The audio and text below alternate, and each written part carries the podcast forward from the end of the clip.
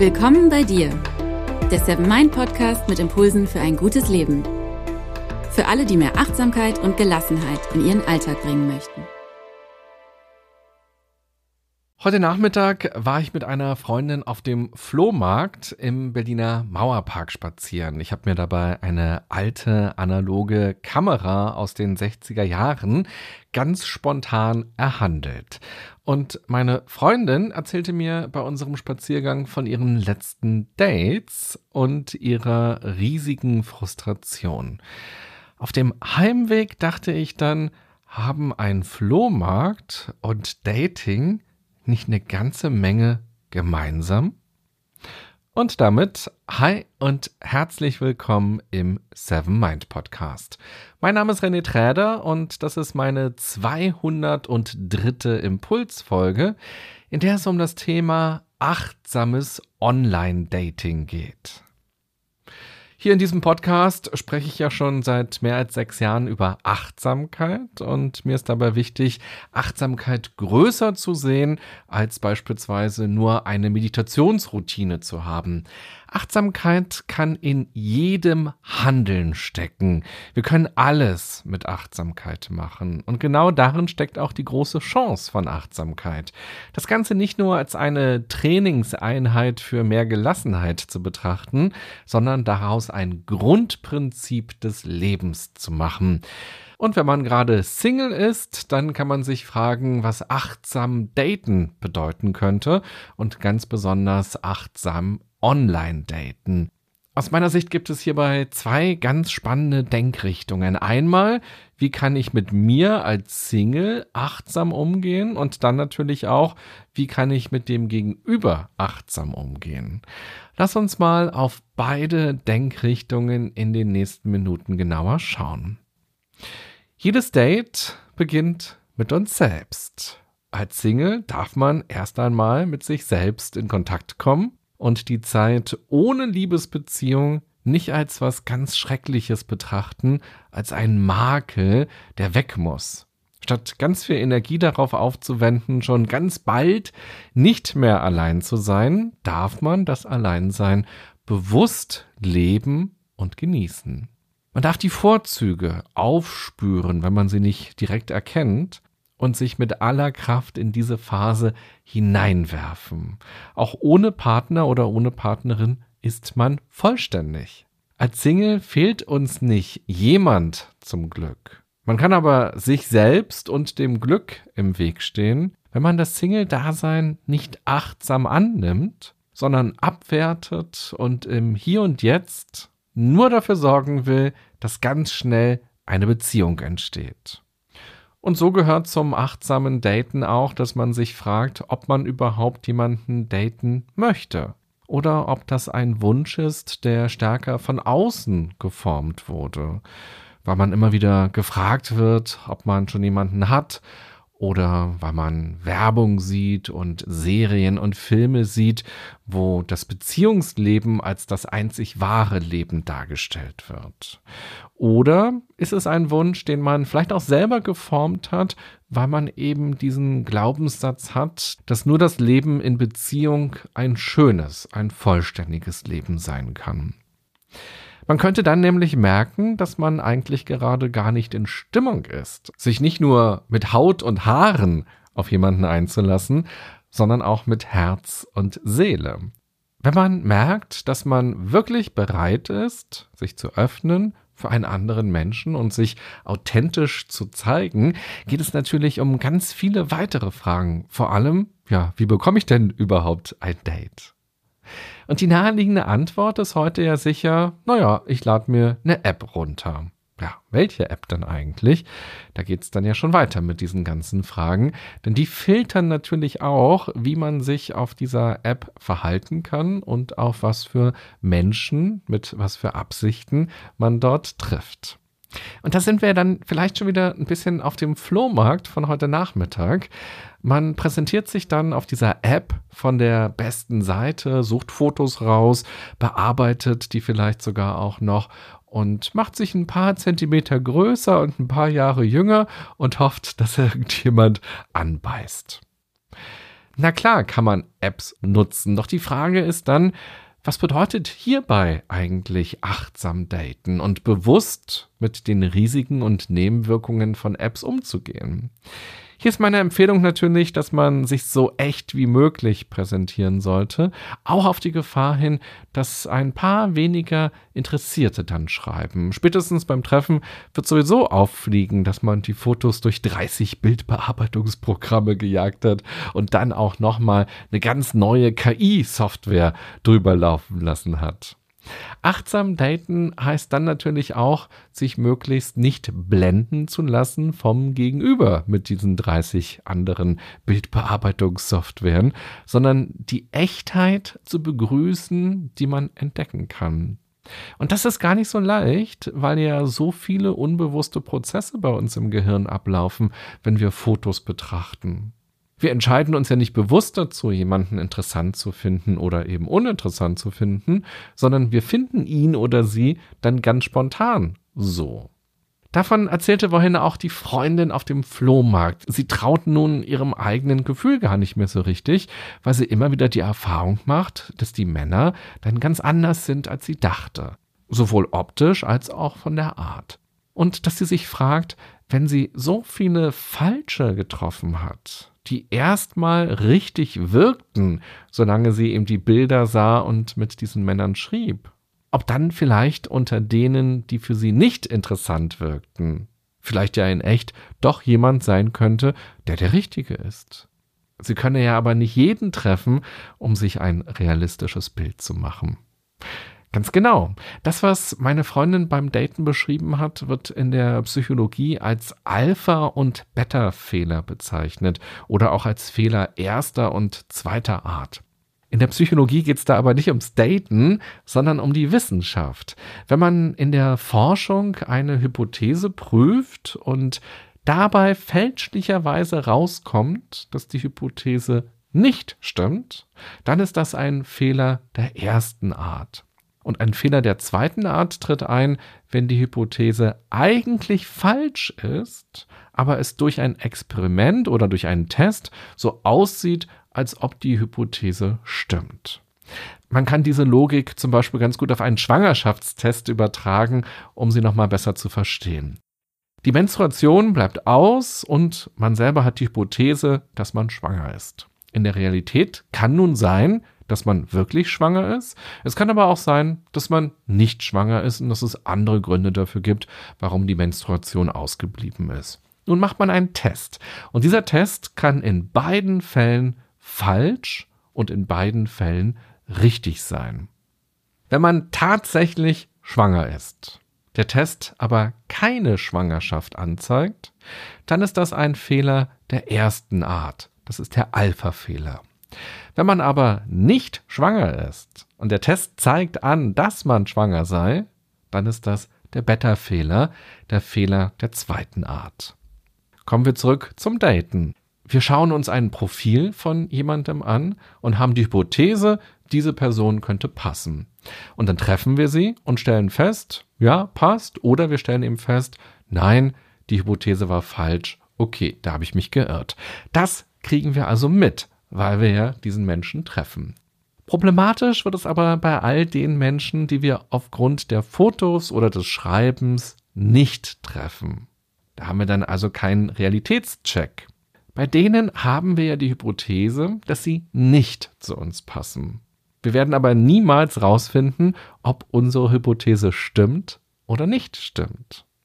Da wir uns ja bei einigen der Menschen irren, bei denen wir erstmal Interesse empfinden, ist es ja sehr wahrscheinlich, dass wir uns auch bei einigen irren, die wir erstmal nicht interessant finden. Aber natürlich ist die Motivation gering, Menschen zu treffen, die man nicht interessant findet.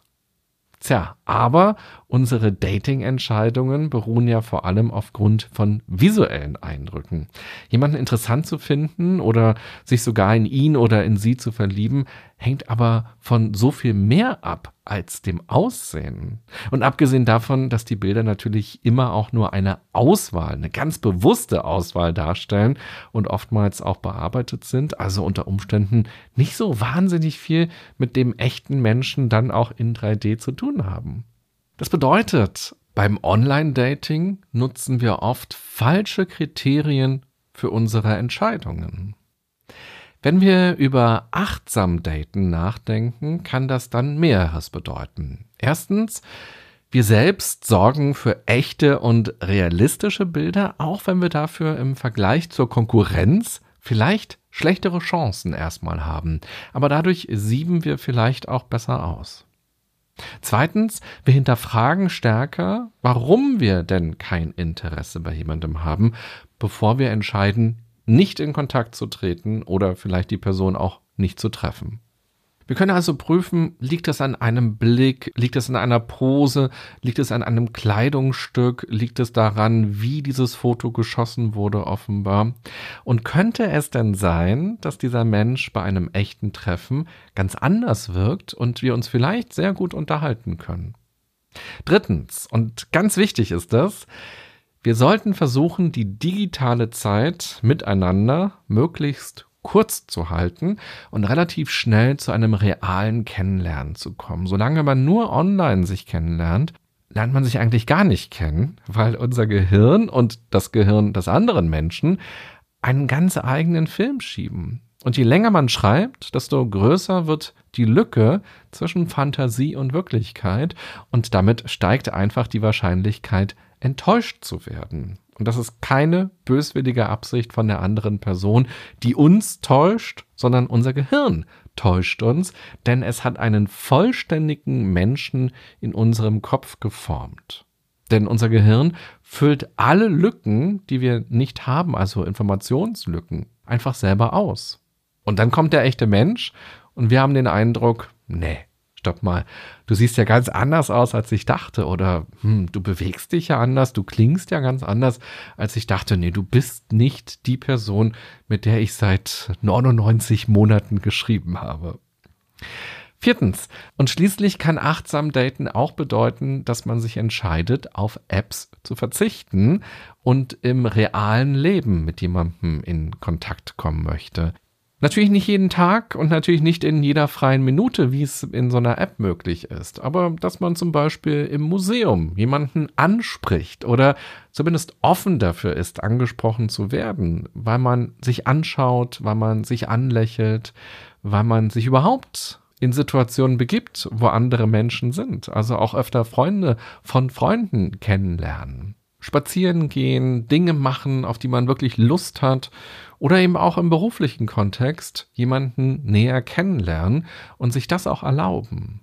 Was kann alles passieren, wenn wir dem Zufall eine Chance geben und weg davon kommen, Pläne zu verfolgen und aus der Liebe ein leistungsorientiertes Projekt mit einer To-Do-Liste zu machen? Meine neue Kamera vom Flohmarkt war ja auch ein Zufallsfund.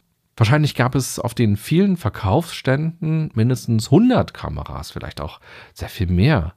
Ich bin aber nicht mit dem Ziel heute losgegangen, mir auf jeden Fall eine Kamera holen zu müssen.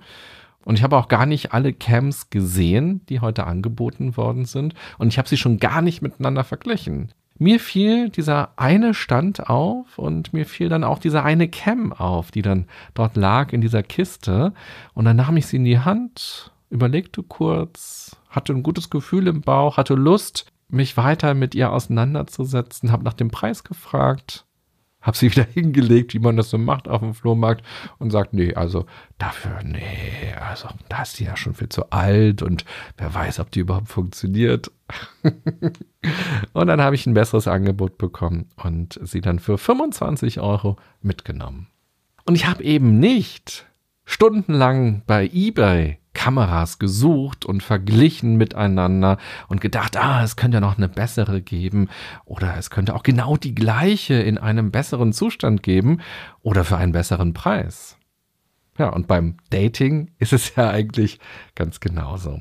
Ich will diese ganzen Apps aber auf gar keinen Fall verteufeln. Das ist ja eine super Möglichkeit, auf Leute zu stoßen, auf die man sonst vielleicht eben nicht stoßen würde, weil man sich im Museum nicht zufälligerweise begegnet, obwohl man vielleicht sogar nur zwei Straßen entfernt wohnt. Man sollte sich nur eben darüber bewusst sein, dass sie vor allem unkompliziert wirken, doch in der Realität ein echtes Kennenlernen oft komplizierter machen können. Das liegt aber eben auch an unserem Verhalten, wie wir diese App nutzen. Flirten und Schreiben kann leicht nämlich zu einer Freizeitbeschäftigung werden. Man will vielleicht dann gar niemanden wirklich kennenlernen, aber man will gerne so ein bisschen anverknallt sein und so ein bisschen träumen. Aber den Schritt in die Realität, den will man ja vielleicht noch gar nicht machen. Und statt eben bei Instagram sich Hundevideos anzuschauen oder bei Twitter zu schauen, worüber sich die ganze Welt gerade aufregt, geht man eben zu irgendeiner Dating-App und guckt, was ist da los und flirtet ein bisschen und kriegt vielleicht ein paar Komplimente. Und vor allem das Träumen, das ist sicherlich auch ein ganz starker Motivator. Aber hat eben nix, 0, nix mit Achtsamkeit zu tun man nutzt die App dann wie ein hilfreiches Werkzeug, um sich selbst etwas zu erleichtern. Man nutzt die App dann irgendwann auch aus Gewohnheit und weil sie eine Art Gaming-Charakter bekommen hat, so wie wenn man bei Tetris dann endlich ins dritte Level kommen will. Wie weit kann man es schaffen, mit jemandem zu kommunizieren? Wie viele Komplimente bekommt man heute? Wie viele Einladungen zum Kaffee? Und es ist sogar noch krasser, als ich dachte. In einer Studie aus dem letzten Jahr, da hat man Menschen, die Tinder nutzen, gefragt, warum sie das eigentlich tun.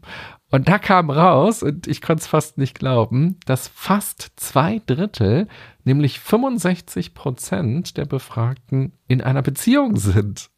Für sie sei die App eine Quelle für Unterhaltung und verleihe durch das Sammeln von Matches einen Selbstbewusstseinsschub. Dating-Apps erfüllen also nicht nur die Funktion, leichter Leute kennenlernen zu können, sondern sich Bestätigung zu holen oder auch sich abzulenken. Und in dieser Studie wollten interessanterweise nur 50 Prozent wirklich jemanden kennenlernen. Und das ist krass und natürlich auch den Leuten gegenüber unfair, die wirklich nach einer Beziehung suchen, weil die sich ja viel öfter einen Korb einhandeln und gar nicht so richtig verstehen, möglicherweise warum. Apropos Wissenschaft. Es gibt Wissenschaftlerinnen und Wissenschaftler, die empfehlen, dass man nicht mehr als 30 Profile nacheinander sichten sollte, wenn man so eine Dating-App hat. Statt also in ein hektisches und automatisches nach links und rechts Geswipe zu verfallen, sollte man das Tempo eher rausnehmen. Ansonsten drohe nämlich die Gefahr, dass durch die viele Auswahl ein Gefühl der Überforderung entsteht. Und natürlich verändert so ein Umgang mit einer App auch unsere Gehirnchemie. Und wir können regelrecht abhängig davon werden. Achtsames Daten könnte man deshalb auch als langsames Daten bezeichnen. In der Parfümerie ist es ja auch so, dass unsere Sinne recht schnell vernebelt sind und wir dann auch keine gute Entscheidung mehr treffen können, weil wir einfach die Dinge gar nicht mehr so richtig gut wahrnehmen können. Und so wie unsere Nase eine Pause braucht, brauchen auch Augen und Hirn Pausen beim Klicken und Scrollen. Ja, jetzt ist die Podcast-Folge schon fast vorbei, noch nicht ganz. Und wir sind noch gar nicht zum Thema des Dates an sich gekommen. Aber das liegt einfach daran, dass die Achtsamkeit so viel früher aktiviert werden kann und man dort schon entscheidende Weichen stellen kann. Beim Date an sich geht es natürlich auch darum, maximal im Hier und Jetzt zu sein.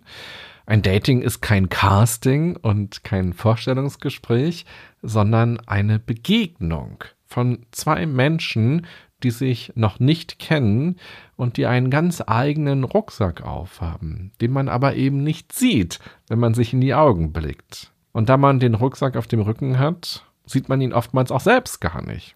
Je bewusster man sich seines Rucksacks ist, desto leichter kann das Gepäck beim Date und natürlich auch im Leben sein.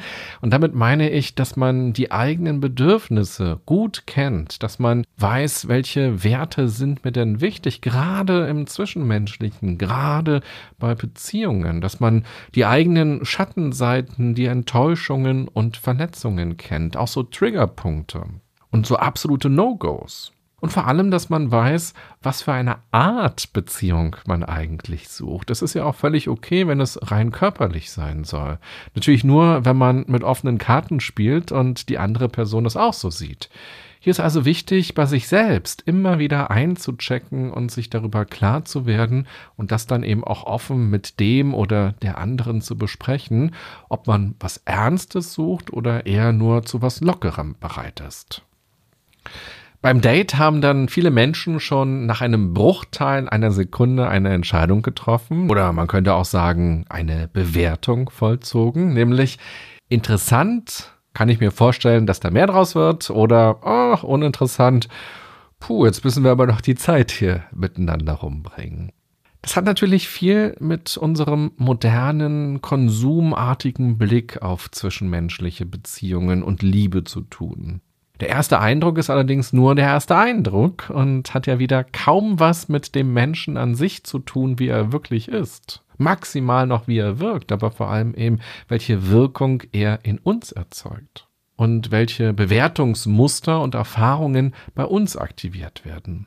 Achtsam daten kann hier also bedeuten, sich von der Bewertung nicht treiben zu lassen, so wie wir es ja auch versuchen in der Meditation wahrzunehmen, aber uns da nicht wegtragen zu lassen, sondern uns aufs Hier und Jetzt zu fokussieren und damit den anderen Menschen dann auch wirklich etwas kennenlernen zu können. Und ja klar, Anziehung hat oft ganz stark was mit dem Aussehen zu tun, doch in einer guten Paarbeziehung geht es dann ja nicht nur um die Anziehung und ums Aussehen, sondern um Einstellungen, darum, ob man gemeinsam lachen kann. Es geht um ähnliche Interessen und Werte und natürlich eben auch, wie man miteinander kommuniziert und auch, ob man sich riechen kann. All das sind natürlich Dinge, die man erst beim realen Treffen und vielleicht sogar auch erst mit der Zeit rausfinden kann.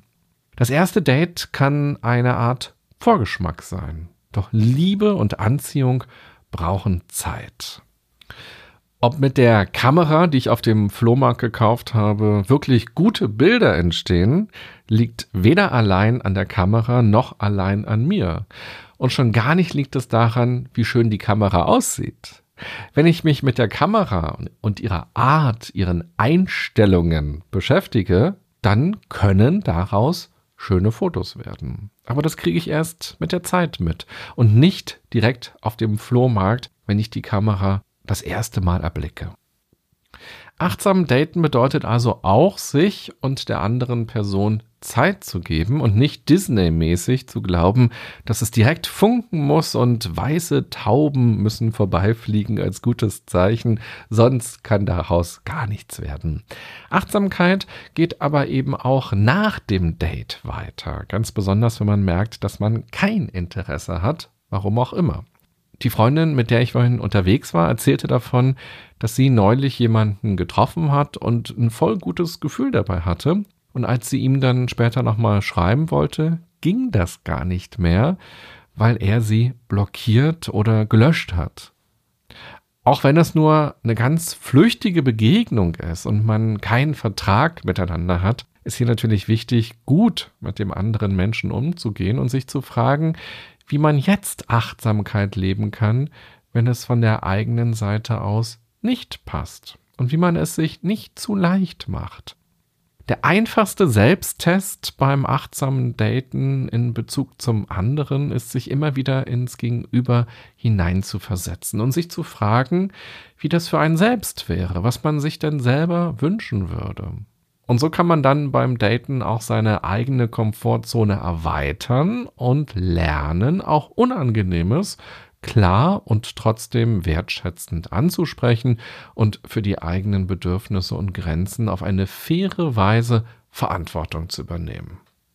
Du siehst, achtsames Daten, gerade Online-Daten, hat ganz viele verschiedene Aspekte. Da geht es einerseits um einen selbst, aber auch um die andere Person und es beginnt schon ganz weit im Vorfeld, bevor man überhaupt nur eine App runterlädt oder die App aufmacht. Dann geht es natürlich darum, wie man mit dieser App umgeht, wie man sie nutzt also.